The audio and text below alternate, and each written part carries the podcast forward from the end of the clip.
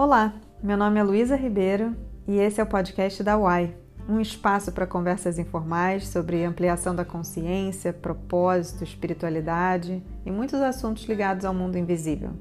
Assuntos que muitas vezes não são tratados com tanta naturalidade, seja por desconhecimento ou até um certo preconceito. Nessa primeira série de entrevistas, falamos sobre transição de vida e carreira. A Fernanda Antunes é a nossa entrevistadora convidada e quem está conduzindo os bate-papos com pessoas super inspiradoras. Profissionais que trocaram suas carreiras como médicos, advogados, empresários, empreendedores, para trabalharem com o que gostam. O que os fez largar tudo? Quais os desafios encontraram pelo caminho? Como lidaram com tudo isso? São algumas das questões que surgiram nas conversas. Nesse episódio, a Renata Mosini, ex-modelo, empresária e hoje referência no mundo da yoga, conta um pouco da sua história. Eu me identifiquei muito com o processo dela e tenho certeza de que muita gente vai se identificar também.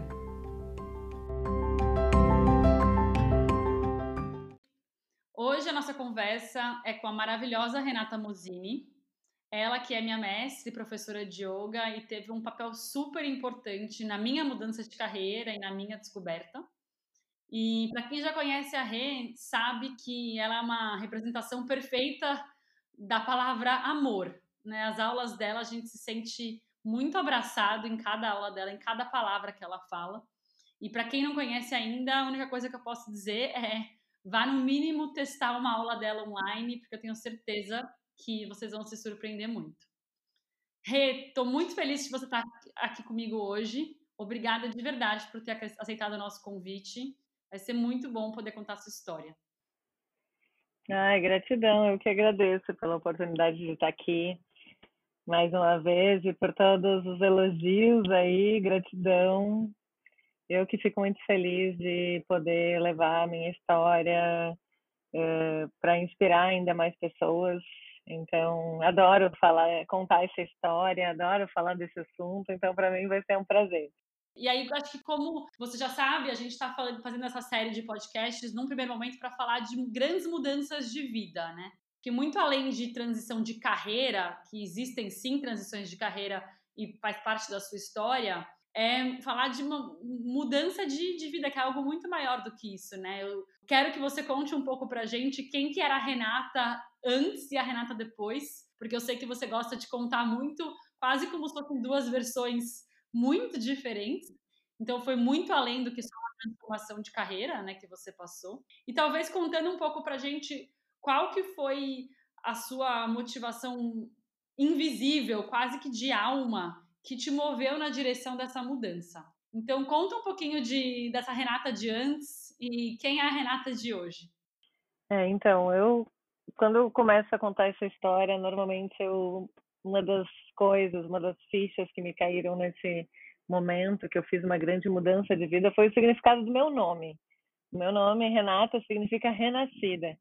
E foi nesse momento que eu entendi, assim, eu, eu, o porquê que eu recebi esse nome. Porque eu sinto que eu tive duas vidas dentro da mesma vida. Né? Eu falo que a minha vida passada é a minha vida nova. Né? Eu tive uma oportunidade de renascimento é, nessa minha jornada que eu sinto como se eu tivesse tirado, assim, uma roupa velha, uma roupa antiga e renascido numa nova versão, assim. Então, para mim, foi uma mudança muito drástica, assim, de vida, que por isso que eu considero, né? Falo assim, na vida passada era assim, assado, na vida nova. E, e essa vida passada, esse momento, na verdade, que tudo isso aconteceu, uh, foi o um momento onde eu senti que eu perdi tudo que naquele momento eu valorizava ou achava que eu tinha. Em geral, esses momentos de mudança de vida, esses grandes momentos de despertar que a gente tem durante a nossa vida, eles dificilmente eles acontecem, eles acontecem pelo amor, né? Quando a vida está muito maravilhosa, a gente adormece, não desperta. E foi num momento de uma grande dor, assim, de uma grande perda para mim, que hoje eu só agradeço por ter perdido apenas coisas que não eram é, tão relevantes, né? Mas que para mim naquele momento eram, né? Eu vivi durante muitos anos da minha vida eh, construindo um personagem para mim mesma, né, fazendo tudo que eu achava que eu tinha que fazer para poder me encaixar, para poder ser aceita, para poder ser admirada pelos outros. E esse personagem virou um personagem mega complexo. E eu, então, né, desde muito cedo trabalhei como modelo desde os 13 anos e aí fui uh, saindo dessa carreira, de, saindo não, né, essa carreira de modelo me acompanhou sempre, mas uh, fui, né, desde os 13 anos ainda estudando, escola, não sei o que, aí fui sair da escola, fui para a faculdade direto, fiz uma faculdade de administração de empresas, porque dentro desse personagem que eu tinha planejado para mim ser modelo também não era bom o suficiente. Eu tinha planos maiores para mim mesma, então fiz essa faculdade de administração na Faculdade Federal do Rio Grande do Sul. Saí dessa faculdade, fui direto fazer um MBA de gestão do luxo.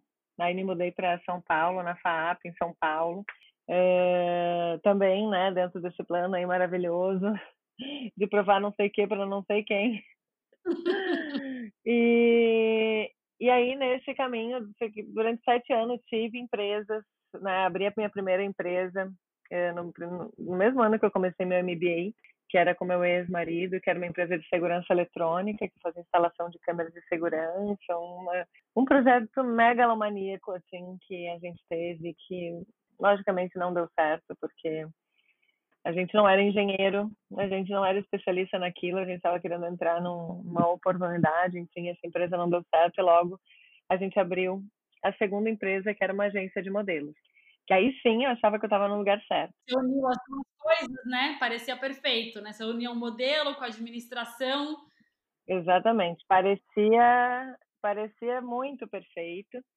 E principalmente, assim, para mim, né, que tive essa história desde os 13 anos trabalhando como modelo no mercado que é muito cruel, né, que é muito sem escrúpulos e que trata a gente de uma forma muito é, sem levar em consideração assim os nossos aspectos humanos. Então, de uma certa forma, eu estava tendo uma grande vitória, né, de sair daquele lugar da modelo que é cobrada ou que é eu, né, dentro do meu padrão, nunca estive, nunca me enquadrei no padrão físico necessário para ser modelo, sempre sofri muito com isso, porque eu sempre precisei emagrecer, nunca fui magra o suficiente. Então era como se fosse uma uma vitória, né? Eu estava saindo daquele lugar de quem era cobrada, quem era humilhada e quem era maltratada.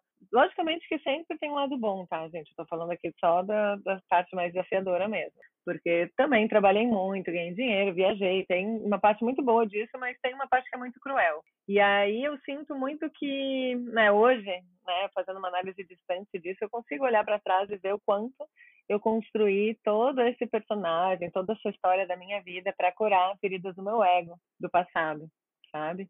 E aí quando eu abri essa agência foi uma algo que eu senti que foi muito nesses por esses motivos também. Mas enfim, naquele momento fazia muito sentido, achei que era agora sim, eu estava no caminho certo, ia poder juntar meus conhecimentos de administração, tudo, minha experiência como empresária dentro de um assunto que eu dominava, do mercado que eu conhecia, que eu conhecia todo mundo. Mas enfim, desde o início a agência nunca foi um negócio fácil sempre foi muito desafiador. Sempre tive vários embates, vários momentos que era o universo me mandando muitos sinais de que eu estava no caminho errado. Sabe assim quando tudo dá errado, mas que naquela época por eu ter sido eu não sou especial em relação a isso. Eu acho que a nossa sociedade nos educa uh, para entender que o, o merecimento está ligado ao sacrifício né, um esforço excessivo. Então, para mim, aquele grande esforço, aquele grande sacrifício que eu precisava fazer, todas aquelas dificuldades eram mesmo para eu conseguir transcender e provar para todo mundo, para mim mesma, e de que eu era capaz, que era aquilo mesmo, que estava tudo certo, que eu ia lutar e que, como consequência daquilo, eu ia merecer um sucesso. Enfim, nem sei exatamente o que, que era que eu buscava naquele momento, mas enfim, eu tive durante toda essa trajetória ali como empresária da agência, foi cinco anos, uma agência grande em São Paulo, com mais de 100 modelos, 200 modelos, tinha quase, é, sabe, uma, era uma, uma, empresa grande de verdade, não era brincadeirinha assim, ah, abri uma agência no, com computador na minha casa, sabe? Foi uma coisa grande. Mesmo bem sucedido, você sentia que não estava fluindo com facilidade? Assim, qual que é? Porque no final você chegou nesse sucesso, né? Você chegou num ponto interessante, não é que você ficou pequena. É, não, é porque na verdade assim, eu paguei um preço muito alto para chegar lá, sabe? É, nunca, não foi fácil, não foi fluido, as oportunidades não se abriam, sabe? Tudo era muito sacrificante, tudo era muito difícil, eu precisava muito esforço para conseguir tudo aquilo, sabe? Eu uh, tive diversos. Pagava um preço muito alto. Exatamente, um preço muito alto de investir em coisas para poder ter o retorno, investir em equipe, troquei diversas vezes a minha, a minha equipe para conseguir crescer, para conseguir me colocar, sabe? Tava lá numa casa maravilhosa no Jardim Europa, com uma agência linda, com uma equipe maravilhosa, mas isso tem o seu preço. Nada de graça nessa vida. Mas, assim, a imagem estava lá, mas o que está por trás não, as pessoas não levam em consideração, né? E, e eu mesma, naquele momento, me ceguei muito para tudo isso, porque eu estava muito decidida de alcançar esse lugar, né? E quanto mais difícil era, parecia que mais era eu queria provar que eu conseguia, que eu era capaz. Então, todos essas, esses desafios, que foram muitos, eh, para mim, naquele momento, eram mais uma força para continuar mesmo, em vez de um sinal que era para talvez recalcular a rota, que era para, sabe, voltar atrás, enfim, porque dentro da minha personalidade naquele momento, na Renata versão vida passada, desistir não estava entre os planos.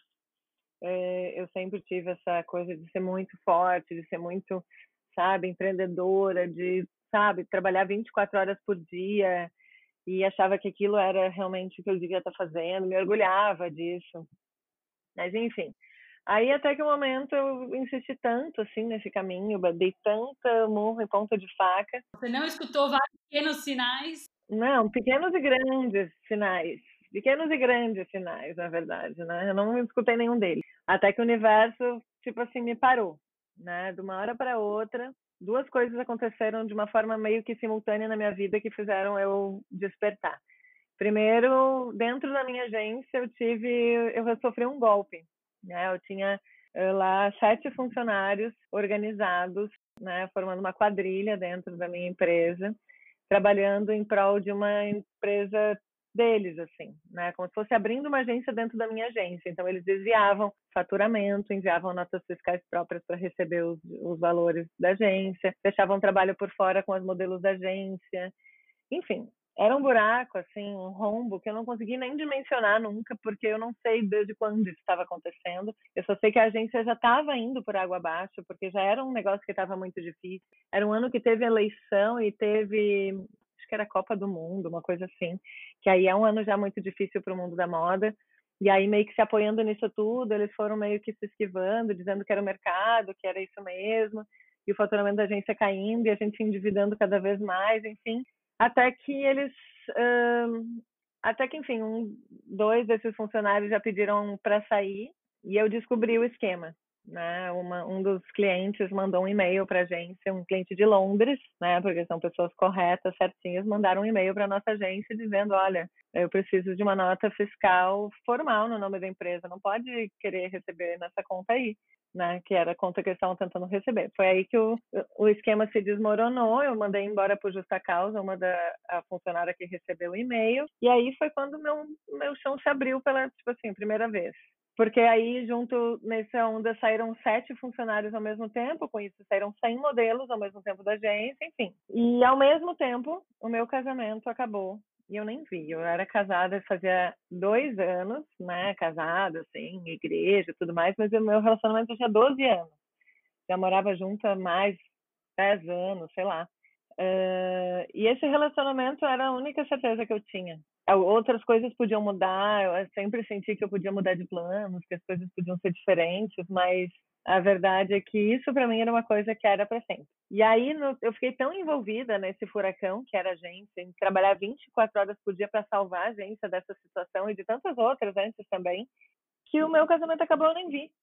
Eu nem percebi. Eu não percebi que eu estava em crise, que estava. Eu estava simplesmente deixando aquele assunto de lado porque eu precisava me focar ali no trabalho e tudo mais. E quando isso aconteceu, uh, aí sim o meu chão se abriu, né? Aí eu me senti assim numa queda livre pro fundo do poço. Eu falei, meu Deus do céu, o que que eu tô fazendo da minha vida? Para que que eu tô fazendo isso tudo? Para quem?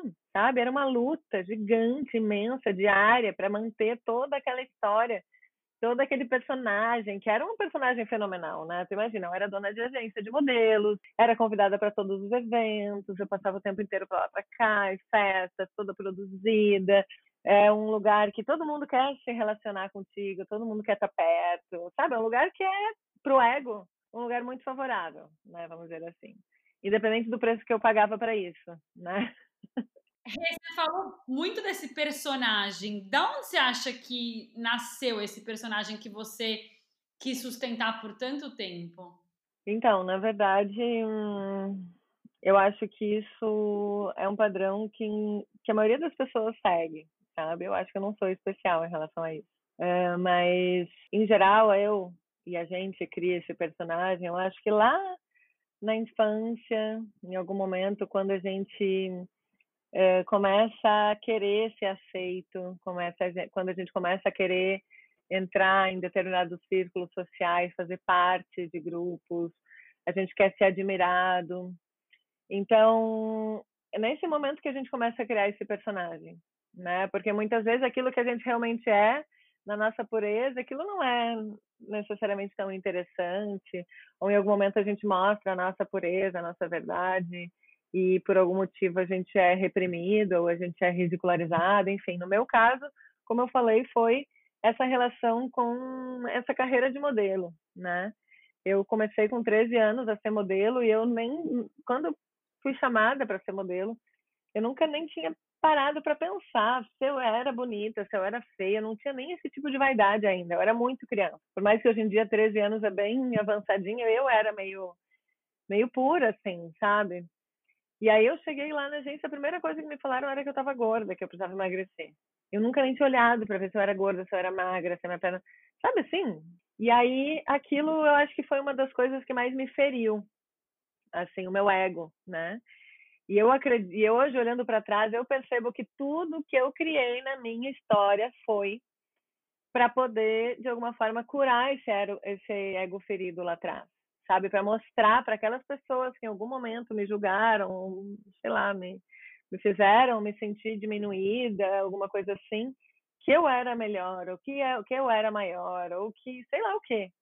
E o mais louco disso é que depois que eu olhei para trás para ver isso tudo, eu falei, gente, mas olha só, quanta coisa eu fiz para poder mostrar para pessoas que não importam em nada na minha vida que eu que eu era XYZ. Gente, pessoas que eu estou assim, ó, que não me importam em absolutamente nada, que eu não admiro. Sabe? Pessoas que não fazem parte da minha vida e que eu não tenho nenhuma vontade de ser parecida. Sabe? São pessoas que de verdade eu, algumas delas eu desprezo. E eu fiz muitas coisas. Criei esse personagem que era gigante, que era complexo, que tinha muitas coisas ao redor dele, que envolvia muitas pessoas. E que eu paguei um preço muito caro por ele por causa disso. Por isso que eu falo que eu não que eu acredito que eu não sou especial em relação a isso, porque hoje, né, diante do caminho que eu segui, eu vejo que tantas histórias parecidas, que, que eu vejo que é um padrão assim que a nossa humanidade segue pelo pela nossa forma de, de educação mesmo, né? Eu acho que quando a gente é mais novo, quando a gente é criança na nossa sociedade, do jeito que ela é organizada, a gente não é educado a se aceitar, a gente não é educado a se auto-observar, a entender as diferenças, a respeitar as diferenças, a respeitar o outro, eh, a falar ou entender os próprios sentimentos e emoções, então a gente simplesmente segue uma boiada, né? A gente segue num piloto automático, fazendo o que a gente acha que deveria ser feito para poder se enquadrar naquela sociedade que é disfuncional, né? Então, eh, uma das coisas que eu sinto é que se alguém sente que não, se você sente que você não se enquadra, é um bom sinal, porque não é, o mestre de yoga fala isso, que não é um sinal de saúde estar bem enquadrado numa sociedade que está doente. Então, não se enquadrar nesse plano mirabolante que fizeram para gente não é um mau sinal, mas a gente fica o tempo inteiro fazendo de tudo para se enquadrar.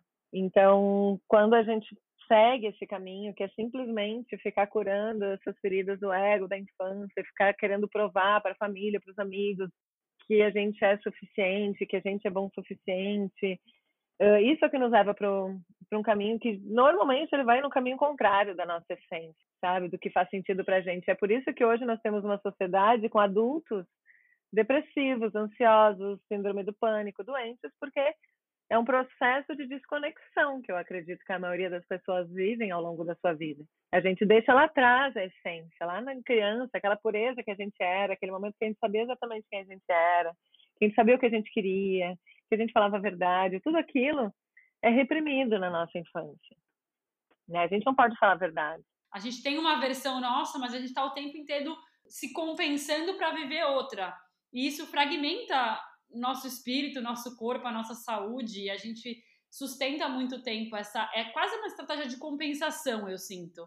Né? Você está o tempo inteiro querendo compensar algo que você sente que você está em falta, mas que no final, aonde que está o critério, né? De quem que é o critério?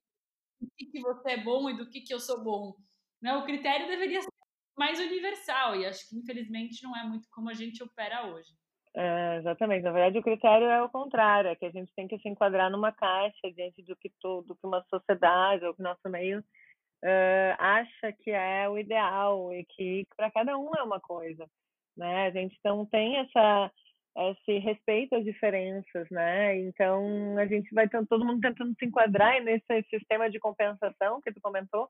A gente vai criando um personagem e a gente cria um personagem. Então, lá na infância, né? Tipo, ah, aconteceu alguma coisa, manifestei lá a minha essência, falei o que eu achava, o que eu queria, o que eu desejava, mas falaram que aquilo não era bom ou riram de mim naquele momento, ou me, né, me maltrataram, me humilharam. Aí o que que eu faço? Eu crio uma armadura, um personagem em cima daquilo para esconder aquela parte de mim que já não foi aceita, porque eu quero ser aceita. Todo mundo está aqui querendo ser admirado, querendo ser aceito. Aí eu crio esse personagem. Aí esse personagem vai para a próxima etapa da vida. Entra na faculdade, por exemplo. E lá, mais uma vez, eh, tem lá uma série de coisas que se esperam que a gente faça. E então a gente cria mais um personagem em cima desse outro para poder ser aceito e né, se enquadrar naquele ambiente que é o que esperam que a gente faça. Que daí tem que fazer um estágio, aí tem que fazer não sei o quê, aí tem que estudar, aí tem que sair da faculdade, tem que fazer um MBA, tem que fazer não sei o quê. Aí mais um personagem que a gente cria. E aí esse, essa, esse personagem vai precisar também de um emprego, vai precisar de um trabalho, vai precisar de uma família, vai precisar de uma casa, vai precisar de um carro, vai precisar. E aí daqui a pouco a gente está com tudo isso e aí se sentindo completamente desconectado. Que isso é uma realidade que eu vejo assim. Você sustenta uma mentira no final, só que você não sabe mais onde ela começou. É, exatamente. É um personagem que não é real, que não é a nossa essência, que não tem nada a ver com o que a gente é. E foi isso que eu e foi isso que eu me dei conta na hora que eu perdi tudo, entre aspas, né? Eu sempre falo entre aspas porque eu acho que tipo assim, o universo foi gentil comigo, né? Eu acho que eu, eu poderia ter perdido coisas muito mais importantes para despertar. Então, eu perdi só coisas, situações, pessoas, coisas que na verdade não eram a parte mais importante. Mas foi nesse momento que eu que eu perdi tudo isso que eu parei para pensar. Eu falei, gente, mas pra que mesmo que eu tava fazendo isso tudo? Sabe assim? Porque eu perdi tudo, aí eu pensei, falei assim, nossa, mas o que que realmente faz sentido para mim? O que que eu gosto mesmo? Eu comecei a buscar na minha memória assim o que que eu me fazia feliz. Que momentos da minha vida, de tudo aquilo que eu andava fazendo nos últimos sete anos nessa vida de empresário, em que momentos daquilo tudo que eu me sentia de verdade feliz? E não era quando eu estava lá bombando maravilhosa num evento, quando eu estava sendo é, trabalhando como modelo, não era quando eu estava lá num lugar chiquérrimo, envolvido um monte de dinheiro, não tinha nada a ver com isso. Eu me, eu me, eu me dei conta que eu ficava feliz quando eu estava na praia ou quando eu estava fazendo yoga. E que eu passava a minha vida trabalhando para poder ter tempo, para poder ter dinheiro para ir para a praia e para fazer yoga. Aí eu falei, gente, mas isso não está fazendo muito sentido. E aí que foi nesse momento que eu decidi que eu queria viver todos os dias, que eu não queria mais ficar esperando quando eu tivesse tempo e quando eu tivesse dinheiro. Sabe? Porque eu acho que esse é um caminho que a maioria das pessoas faz. Sabe? Sim. Vai lá para conquistar tudo que acha, que todo mundo quer que a, que, que a gente conquiste, para poder ter liberdade e dinheiro suficiente para poder fazer o que a gente quer, gente, mas isso não faz nenhum sentido. Isso não faz nenhum sentido. E eu e eu sim, eu percebi isso assim, sabe? Mas eu eu percebo assim que o motivo pelo qual eu consegui ter esse despertar e hoje olhar para isso tudo com essa honestidade, falar disso tudo rindo e feliz, porque eu acho, eu adoro essa história, eu gosto de contar ela, mas foi porque eu passei por um momento de uma dor muito profunda, sabe? Lá no fundo dessa dor é que a gente acha a nossa força. E, e foi só porque o meu ego ele foi ele desmoronou num nível, assim, ele foi completamente esfacelado, não sobrou nada. Não sobrou nada. Porque se tivesse sobrado alguma coisinha, eu acho que eu tinha me agarrado, sabe? Eu perdi tudo que aquele ego, aquele personagem era, sabe? Não sobrou nada, porque eu estava lá com uma empresa quebrada, atolada em dívidas, em um problema gigantesco que eu ia ter que administrar, que isso envolvia todo aquele meio social que eu vivia, todos os meus amigos, todo aquele, então, o personagem inteiro, e o meu relacionamento também, que era a única coisa que, que para mim era certa. Então, assim, o meu ego, né, e o meu personagem, enfim, o nome que a gente dá isso tudo pode, podem ser vários, mas ele foi desfacelado num nível que eu não tinha onde me agarrar, e aí foi nesse momento que a minha mente não conseguiu mais controlar nada, foi que o meu coração falou. E não é quando que foi quando meu coração falou, eu acho que meu coração sempre estava falando, mas foi quando eu consegui ouvir. É, você tirou o ruído, né? O ruído tinha caído por terra. Exatamente. E aí não sobrou nada, aí quando não sobrou nada foi que a minha intuição conseguiu falar e eu consegui escutar. E aí que me veio na mesma hora, mas foi assim, Fê, uma questão de 12 horas, porque foi muito louco, muito louco, né? Uh, a partir do momento que aconteceu esse golpe na agência, foi um mês depois que o meu casamento acabou e foi de uma hora para outra, sabe? Meu ex saiu da minha vida, desapareceu. E eu me vi sozinha nessa situação a partir do momento que me caiu a ficha que isso tudo realmente estava acontecendo, que não era um sonho, que eu não ia conseguir voltar atrás de nada disso, que eu não ia conseguir mais controlar nada, porque eu tinha certeza que eu controlava tudo. Uh, foi quando isso tudo aconteceu, depois tipo, eu levei 12 horas para me cair essa ficha, nem isso. Sabe? Que foi um momento que, tipo assim, que eu me vi completamente nua, despida de todos esses personagens, despida de toda essa história que eu inventei para mim mesma, sabe? E foi nesse momento que eu consegui escutar o meu coração e ver o que, que realmente fazia sentido para mim. E eu vi que eu gostava mesmo de estar na praia de fazer yoga. Só isso para mim já bastava. Porque todo aquele monte de dinheiro que eu estava buscando, toda aquela posição social, aquela sei lá o que que era que eu estava não consigo às vezes eu fico pensando o que que era que eu estava fazendo uh, aquilo lá para mim não importava de verdade para mim não importava, para o personagem sim, né? Para o ego sim, mas para mim não importava, que eu queria mesmo você ficar só na praia fazendo yoga a vida inteira, para mim já estava ótimo, não precisava de mais nada. E aí, o mais louco, né? Aí tu perguntou das forças invisíveis, né? Uh, primeiro foi isso, né? Que foi quando eu desativei, quando eu quando eu perdi o controle, não, não abri mão do controle, que nesse momento eu não abri mão de nada. Eu ainda queria o controle, mas eu não tive mais como controlar mais nada. Quando eu perdi o controle da mente, do ego, de tudo isso, foi quando eu ouvi a minha intuição falar, o meu coração falar. E a partir do momento que eu ouvi e que me caiu essa ficha, que eu pensei, não, agora eu quero viver todos os dias. Eu não vou mais ficar fazendo isso, sabe? Tipo, acabou. Eu quero me conectar com isso e quero viver todos os dias na praia yoga. Eu não sabia como, eu não tinha um plano, eu não tinha nada. A partir do momento que eu decidi que me caiu essa ficha, a minha sensação é que eu não precisei fazer mais absolutamente nada. O universo mandou para mim tudo que eu precisava. Sabe? As coisas vieram, eu atraí para mim tudo que eu precisava para poder fazer essa transição de vida. Sabe? Eu não precisei ficar correndo atrás de nada. Foi muito louco porque foi assim, né? Meu ex saiu de casa às sete da manhã, eu chorei até às sete da noite e comprei uma passagem para Califórnia.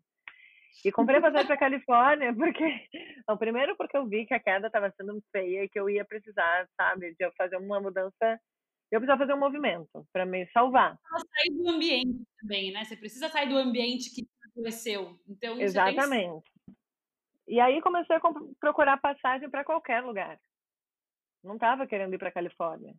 Eu comecei a pensar, ah, vou sofrer em Paris. Eu ainda na minha vida passada, eu pensei, ah, vou sofrer em Paris, tomando uma champanhe, alguma coisa, não vou ficar aqui sofrendo em São Paulo. Mas não deu certo, Paris. Procurei passagem para Paris, para Nova York, para Milão, para Miami, para Amsterdã, para todos os lugares do mundo. O único lugar que tinha uma passagem barata era para Califórnia. O que é raro, né? Porque a Califórnia é sempre caríssima. Né? Eu até me lembro até hoje que eu paguei 600 dólares essa passagem para Califórnia. E foi assim, eu entrei no Decolar e comecei a procurar para qualquer lugar do mundo e comprei.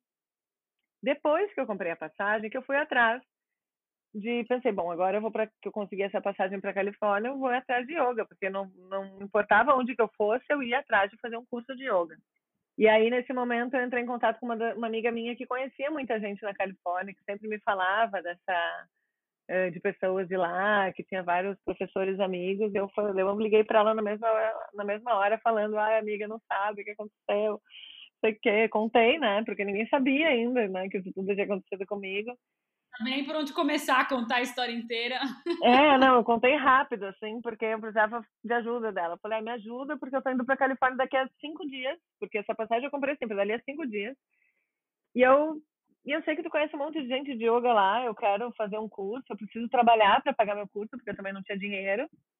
Eu preciso trabalhar lá e para pagar meu curso, me virar, mas eu preciso fazer yoga, eu quero fazer um curso e tal. Aí nisso foi foi tudo assim, foi um passo de mágica, um atrás do outro. Até hoje é assim. Né? Desde que eu tô nesse caminho, não precisei mais fazer nenhum esforço, não teve mais nenhum sacrifício. Lógico que tem trabalho, né? Que eu tô sempre na ação, eu tô sempre fazendo mas é muito diferente, né?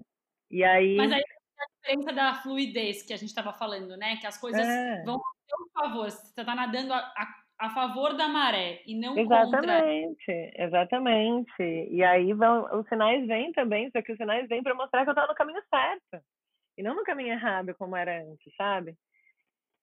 E aí a minha amiga falou, ah, não, vou falar com o Pedro, o Pedro Premananda, né, que hoje é meu parceiro, né, na escola e tudo, meu professor, meu mestre, meu guia, né, foi quem me salvou desse fundo do poço. Mas eu não conhecia o Pedro, eu tinha conhecido ele uma vez só, no aniversário dela, que eu estava lá na minha versão vida passada, bêbada, enlouquecida, numa festa, e conheci ele lá. Nunca tinha feito uma aula de yoga com ele, ele estava lá meio que por um acaso. Aliás, não existem acasos, né, mas ele estava lá uh, no aniversário dela, e aí ela falou, não, vou falar com o Pedro agora, não sei o que, ele vai, com certeza ele vai te ajudar. E aí, cinco minutos depois, eu já estava falando com o Pedro, ele falou, não, vem pra cá, eu tô precisando muito de alguém para me agenciar.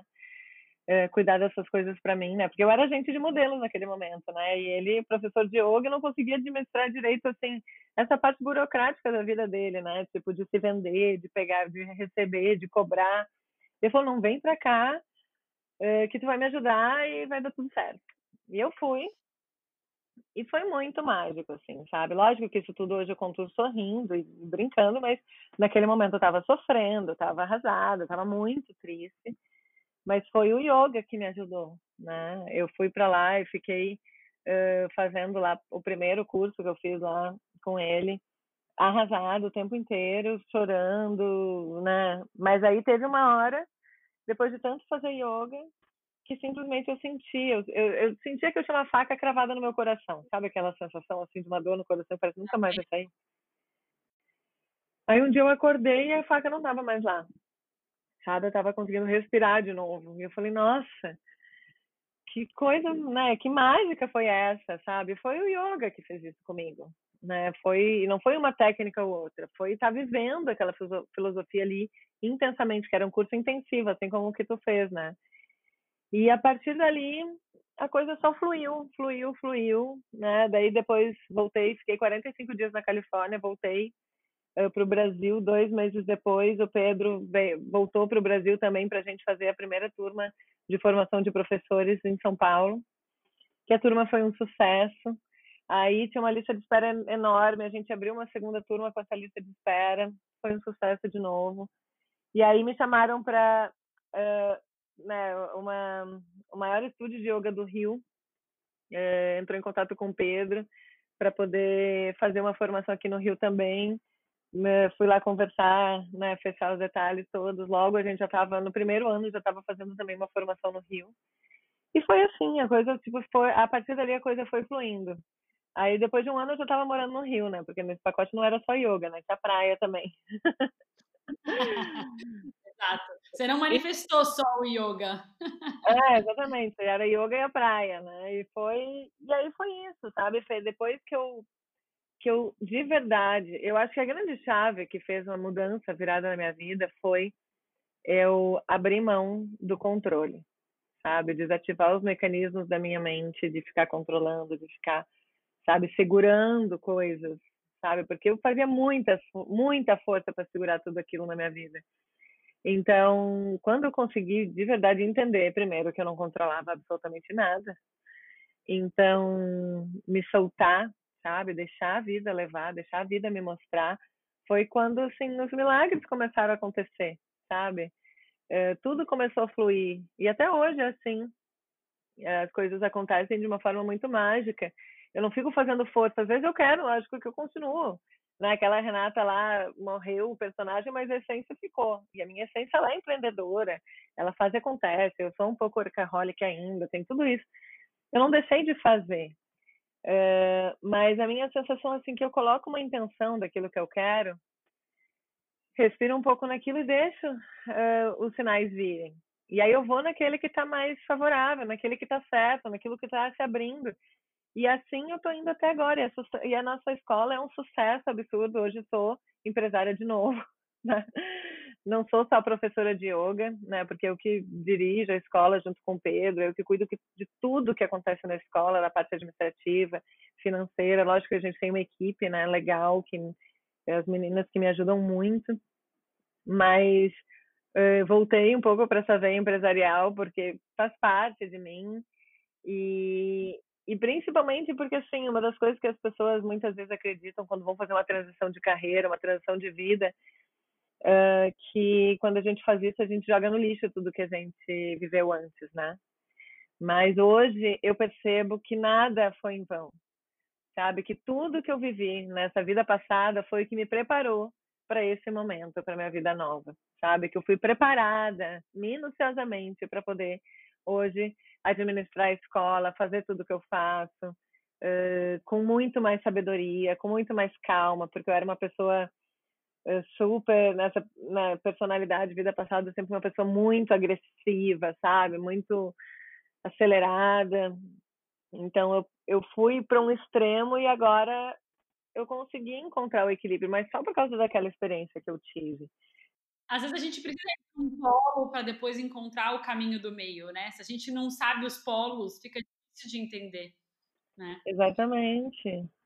Uma coisa que você falou com relação à perda de controle, acho que muita gente é, que está passando por uma mudança de vida tem muita dificuldade de confiar, de confiar no desconhecido, né? De, e aí eu queria que você falasse um pouco assim, até como foi para você, mas um conselho para quem passa por isso, porque eu acho que a gente quer controlar porque a gente acha que se eu controlo, eu, eu, eu confio no meu taco, né? Então, pelo menos eu sei mais ou menos o que vai acontecer.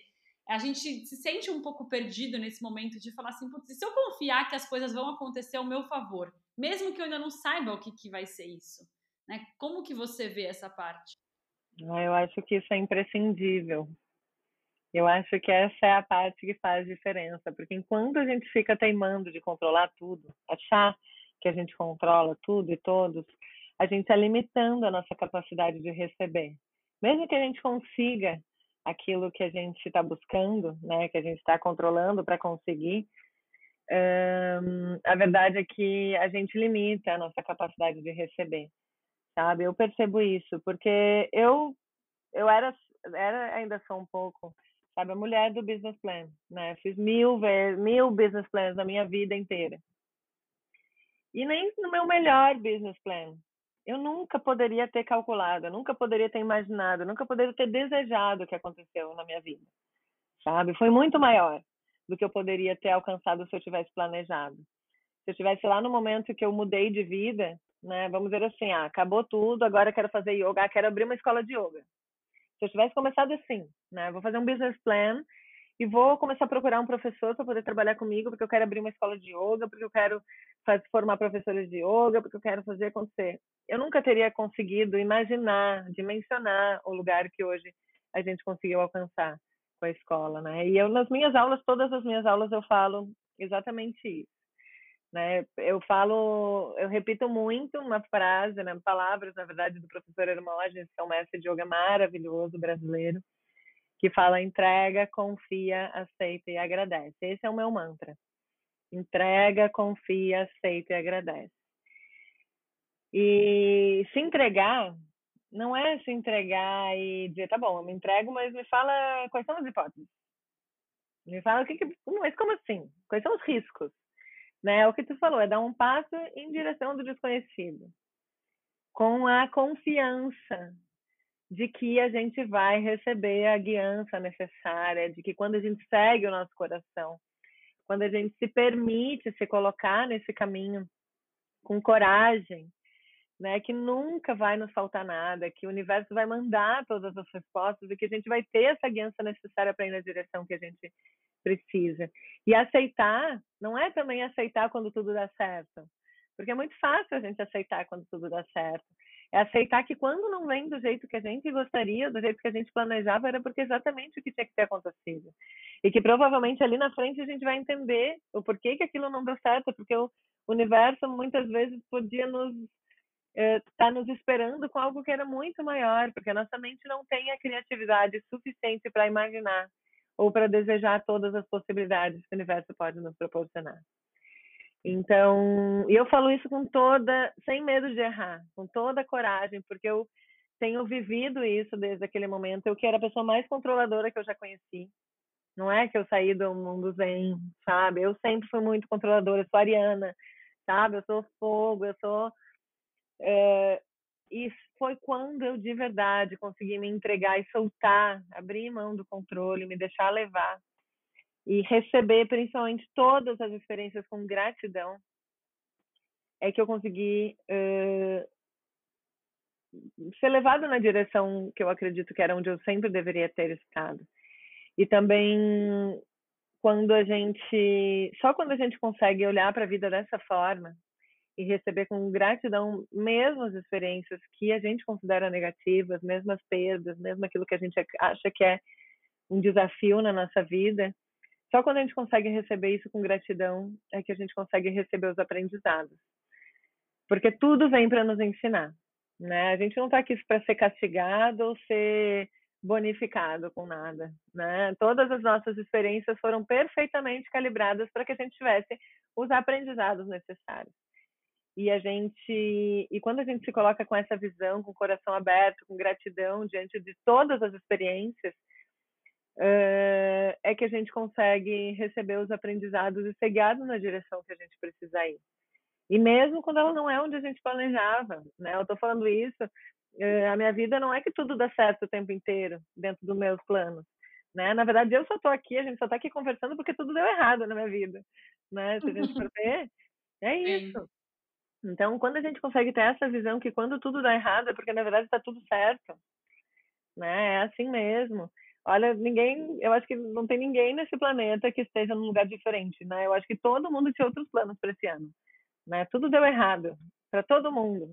Mas eu acho que foi a maior oportunidade que a gente recebeu como humanidade de repensar todas as coisas, de olhar para si mesmo, de repensar tudo que estava sendo feito, sabe? Era é aquilo, a gente vai voltar agora para o início da nossa conversa, né? Eu acho que a humanidade estava de uma forma, vivendo de uma forma muito acelerada e doentia.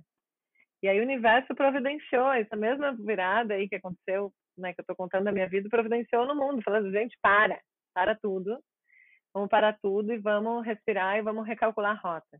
Pelo menos pensar, pelo menos repensar, se observar para seguir a partir daqui, fazendo algo que faça mais sentido, né? E eu acho que todo mundo teve essa oportunidade, ninguém saiu dessa tipo, ah, não, tô cagando, vamos lá, quero voltar tudo de novo. Acho que todo mundo, sabe, foi abalado uh, suficientemente para conseguir olhar para si mesmo, olhar para sua vida, olhar para suas coisas, olhar à volta e dizer, olha, algum sinal está vindo aí, alguma coisa está precisando mudar. E eu acho que isso é na vida de todo mundo. Por isso que eu falo que eu não sou especial e eu gosto de contar minha história, porque eu acho que essa história ela só muda de endereço, de personagens, de é, aspectos, sabe? Porque eu sinto que é o que todos nós precisamos, assim, né? deixar para trás um personagem que a gente criou para poder se enquadrar e se permitir se liberar, se despedir disso tudo para ouvir o coração, então se soltar e se deixar levar por, por esse por esses desejos mais profundos da nossa alma, sabe? Porque muitas vezes a gente fica uh, esperando para fazer isso, mas a gente não tem nem, a gente só tem o momento presente, a gente só tem agora, a gente não sabe o que vai ser amanhã. Né? Então não dá para ficar esperando, a hora é agora. Né? Eu acho que a vida deu aí a oportunidade para todo mundo pensar nisso e entender, né? É, e acho que concordo 100%, assim, até queria entender um pouco como, quanto que você já deve ter observado de pessoas que mudaram de vida também através do yoga de alguma forma. Né? Eu falo por mim, quando eu passei pela formação é, intensiva com vocês do Premanenda lá nos Estados Unidos, para mim foi um divisor de águas muito forte, assim, tanto de, de padrão de comportamento meu, de começar a me observar um pouco mais e entender que o meu diálogo interno comigo mesma estava sendo contra mim e não ao meu favor. Isso ficou muito claro para mim no curso. E também acho que as histórias que eu estava me contando sobre mim mesma, né, para manter o meu personagem, que eu também criei. E isso também ficou muito claro no curso. E a partir dali eu comecei a honrar muito mais essa versão que é mais minha. Então o yoga foi uma super ferramenta. Como que você, por que que você você já observa isso em outras pessoas, assim, você deve ver isso em muita gente, eu imagino. E talvez fala um pouquinho sobre isso, mas sobre, e se não for o yoga, qual que você, na sua opinião são as outras formas da gente se conectar com o que está na nossa essência? Porque como você mesma falou, né? Na maioria das vezes é através da dor. Ok, todo mundo precisa da dor e a dor faz parte.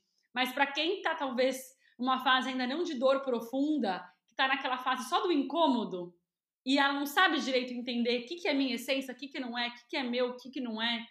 Como que você acha que a gente pode ajudar essas pessoas? Então, na verdade, eu costumo dizer que o yoga é a ferramenta mais afiada para fazer isso. Né? Eu já testemunhei muitas pessoas, muitas. Eu, às vezes, Uh, até brinco assim, falo assim, nossa, às vezes chega a me dar até um medo, sabe? Tipo, ai meu Deus, será que eu tô tipo, influenciando todo mundo a pirar, largar tudo? Não sei lá. Eu falo, não, gente, calma. Muita responsabilidade. muita responsabilidade, exatamente. Mas não, não, não, eu tenho certeza, sabe? Que.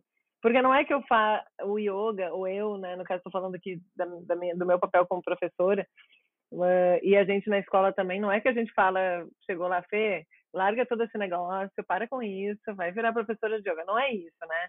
Eu acho que o que a gente precisa para conseguir fazer esse tipo de transformação é parar para se ouvir, para se observar, se conectar com alguma ferramenta de autoconhecimento que faça com que a gente comece a observar outros aspectos da gente. E, e faça com que a gente consiga descascar um pouco esses personagens, sabe? Tirar essa armadura dos julgamentos da mente, eh, do, da necessidade de ser aceito, de ser admirado, de todas as culpas, vitimismo, todos esses sentimentos que nos afastam eh, de quem a gente realmente é. E isso é o que faz com que a gente consiga né, se observar e falar: opa, eu devo estar fazendo, estou desconectado, isso não faz sentido para mim. E, e, o yoga costuma ser uma ferramenta muito eficiente para fazer isso, né? Porque a resposta está dentro. Né? Tudo que a gente faz no, no caminho do yoga não é para poder colocar novas ideias dentro da cabeça da pessoa, para ela poder seguir aquilo. Mas sim, é um processo de uma prática muito profunda que envolve todos os aspectos do nosso ser, né? Que envolve corpo, mente, eh, emoções, alma, tudo, espírito, envolve toda a complexidade do nosso ser, as técnicas do yoga. Então, com essas ferramentas, a gente vai proporcionando uma experiência de conexão, de autoobservação, é, que a pessoa acaba encontrando dentro essas respostas. Ela, ela mesma se olha e fala assim, nossa, o que, que eu estou fazendo? Por que, que eu estou aqui mesmo? Né? Tá tudo errado. Ou tá tudo certo também, né? Tem gente que se olha e tem a, a, a sorte, vamos dizer assim, de dizer, olha, eu estava no caminho certo. Mas a maioria das pessoas não por causa disso que eu falei antes, né? Porque a sociedade nos leva para um, um lugar que é eh, de desconexão em geral, né? Mas tem gente que fala e fala, não, tá tudo bem, é isso mesmo, e aí de repente só começa a agir com mais consciência. Mas o que a gente precisa é de um pouco de espaço para se lembrar. Não é para aprender nada novo. É só para se lembrar, se lembrar de quem a gente é. Tudo que a gente precisa já está dentro. Só que a gente vai se esquecendo, porque esses personagens, essas camadas que a gente coloca, elas vão obscurecendo a nossa visão vão fazendo a gente ficar pesado, vão fazendo a gente esquecer da nossa pureza, da nossa essência, da nossa leveza. Então, através de todas as ferramentas de autoconhecimento, a gente consegue fazer esse caminho. Não é só o yoga. Né? Tem gente que faz através da religião, tem gente que faz através da terapia convencional, tem gente que faz através do reiki, através do teta healing, através da constelação familiar e outras tantas ferramentas que tem por aí. Mas eu acredito que o yoga é a ferramenta mais poderosa, porque o yoga trata de todos os nossos aspectos e traz o corpo para o jogo. Porque o corpo é o nosso veículo, é o que nós temos para hoje. Quando a gente traz isso para o corpo, é que a gente consegue de verdade sentir, tem insights que eu acredito que quando a gente fica só na mente, ou só na energia, ou só no plano espiritual, a gente muitas vezes a gente não acessa algumas camadas que são físicas mesmo, sabe? E, e no plano do físico, da ação, de se colocar numa prática, num sadhana, né, de se colocar em movimento, é uma coisa que nos ajuda a sair da inércia, nos ajuda a fazer o que precisa ser feito, né? Esse tapas, essa força de vontade, a disciplina, que é um dos aspectos do yoga, eh, fazem com que a gente consiga se mexer da onde a gente estava para conseguir em direção de, de algo novo. E quando a gente faz tudo isso ainda combinado, todas as outras técnicas, né, e trazendo a consciência, né, para o nosso ser, para nossa essência, tudo mais, a gente consegue memorizar isso no nosso corpo. E a gente consegue integrar tudo que a gente é, né? O yoga, a palavra yoga significa união. E é justamente a união entre corpo, mente e alma, entre todos os nossos aspectos, sem deixar nada para trás. Então não dá para deixar o corpo para trás. Então por isso que eu acredito que o yoga é a ferramenta mais poderosa para isso né? Porque traz o corpo junto, não fica só no plano da, da energia ou das ideias. Até né? porque muitas coisas que a gente está conversando aqui, eu acho que as pessoas que estão escutando até na mente já sabem disso, né? Sim. Então, às vezes a gente mente, a gente sabe que é importante a gente seguir o nosso coração, que a gente tem que parar para se escutar, mas não significa que a, a gente consegue realmente operar nessa frequência. É, entre entender e, e, e, praticar, existe um caminho é, importante, que aí está o grande desafio, acho que de quando a gente quer mudar um comportamento, mas eu sinto que o corpo é o caminho para isso, porque aí é o que você falou, você integra isso em você, né? Você quase que incorpora aquele aprendizado no seu corpo, muito além da mente. Exatamente, porque na verdade o, o nosso grande desafio, né, para conseguir fazer esse caminho é desativar os mecanismos da nossa mente. Que é isso que nos mantém apegado a padrões, a personagens, a julgamentos e que nos impede de ouvir o nosso coração. E, e a nossa mente é um mecanismo muito poderoso, é muito forte. Não é negativo, não é ruim, mas é forte é um veículo, é uma ferramenta que a gente tem também, a nossa mente. E a gente não consegue controlar a mente através da mente. A gente não consegue lutar contra a mente. A gente não consegue dizer, ah, não, não posso pensar nisso, não posso pensar nisso. Já está pensando. Então, a gente consegue sim transformar padrões mentais, padrões emocionais através das práticas físicas, através dos exercícios respiratórios, através da meditação, através do yoga nidra, do relaxamento.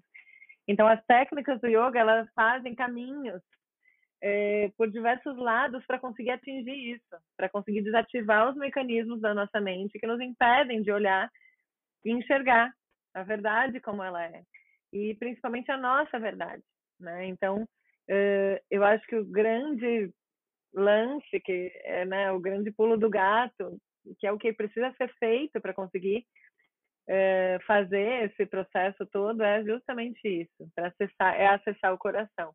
E para acessar o coração, a gente precisa acalmar a nossa mente. A gente não precisa calar a nossa mente.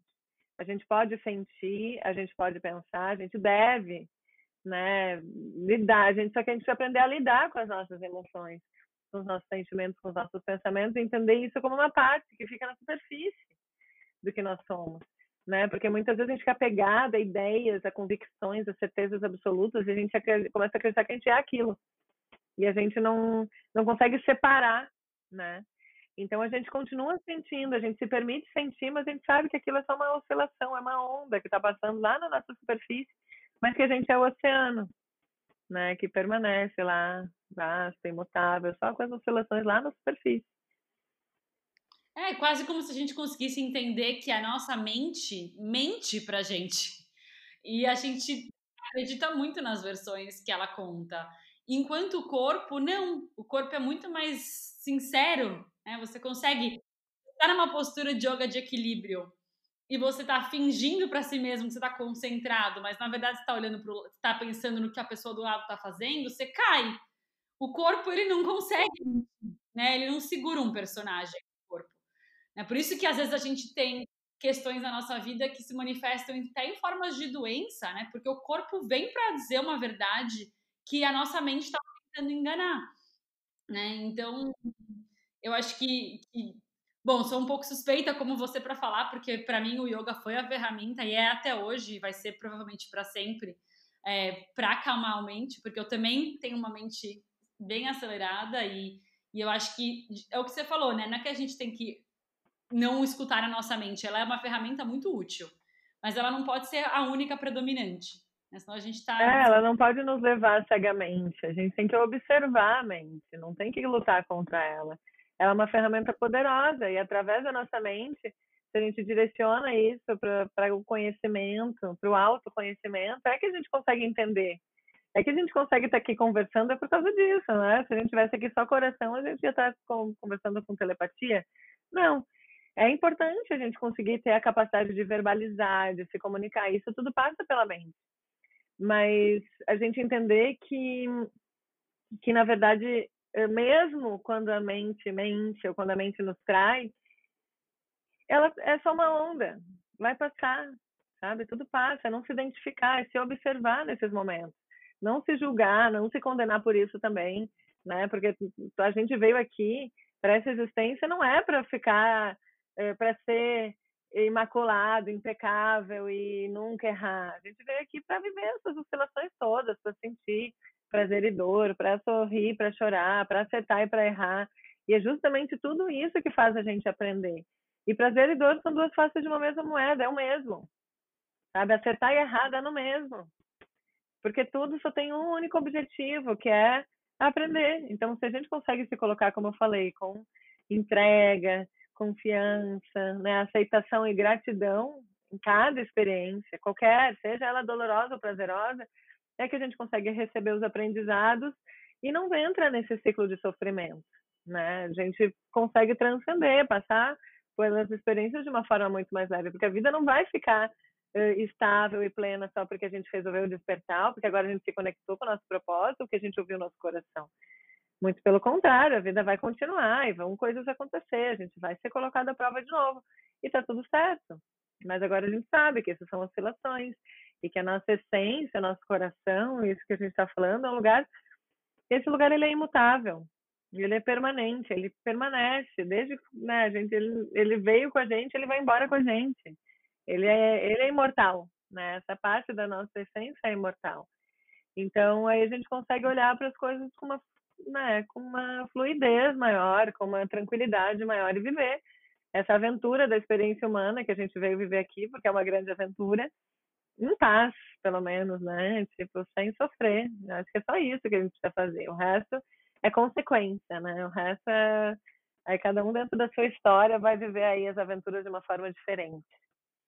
Acho que a sua história e, e tudo isso que a gente está conversando passa muita essa sensação talvez de leveza e de amorosidade mesmo, que foi como eu te descrevi no começo, porque é como eu realmente te enxergo, sempre te enxerguei muito desde o início é, que é esse lado de que se a gente sabe que a vida vai acontecer, que as oscilações vão existir de qualquer forma, dado que isso é um fato, é melhor que a gente viva uma vida leve através de seguir o nosso coração do que forçar a barra em algo que não é pra gente.